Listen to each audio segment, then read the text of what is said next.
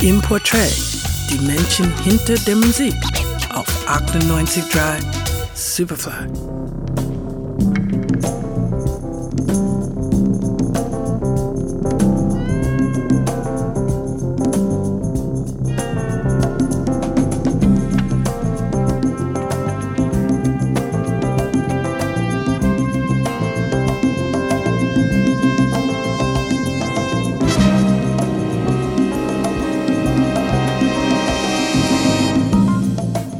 Klänge für die Ewigkeit, eindringlich und imposant. Richard Strauss, also sprach Zarathustra, hat dank des 1943 in Rio de Janeiro geborenen Eumir Deodato de Almeida den Weg in die Hitparade gefunden.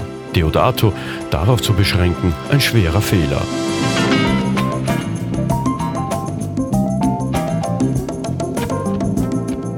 Ein musikalischer Autodidakt, dieser Eumir Deodato.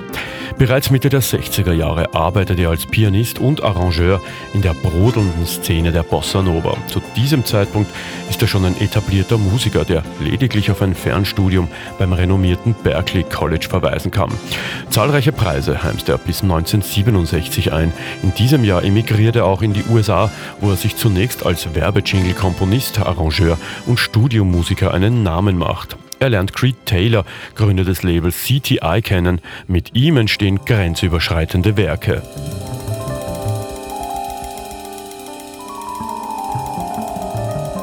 Sein Album Prelude, eingespielt mit Größen wie Billy Cobham am Schlagzeug und Ron Carter am Bass sowie dem jungen John Tropea an der Gitarre, beschert ihm 1973 den großen internationalen Durchbruch.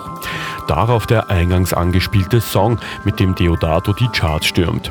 Die beginnende Popularität von Fusion-Platten in den USA ermöglicht dem Musiker auch seine eigenen musikalischen Grenzen auszuloten.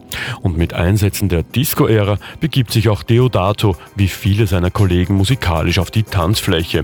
Die Alben Love Island und Night Cruiser schaffen den Sprung unter die Top Ten.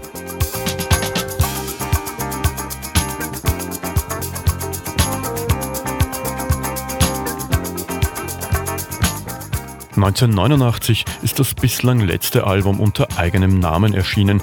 Deodato beteiligt sich aber immer wieder an interessanten und grenzüberschreitenden Projekten. In den 80er und 90er Jahren arrangiert er außerdem Acts wie Cool and the Gang oder Björk. Seit 2001 ist Deodato auch wieder als Live-Musiker zu hören und heute feiert er seinen 75. Geburtstag. Alles Gute auch von mir, Gerald Trafnicek für Radio Superfly.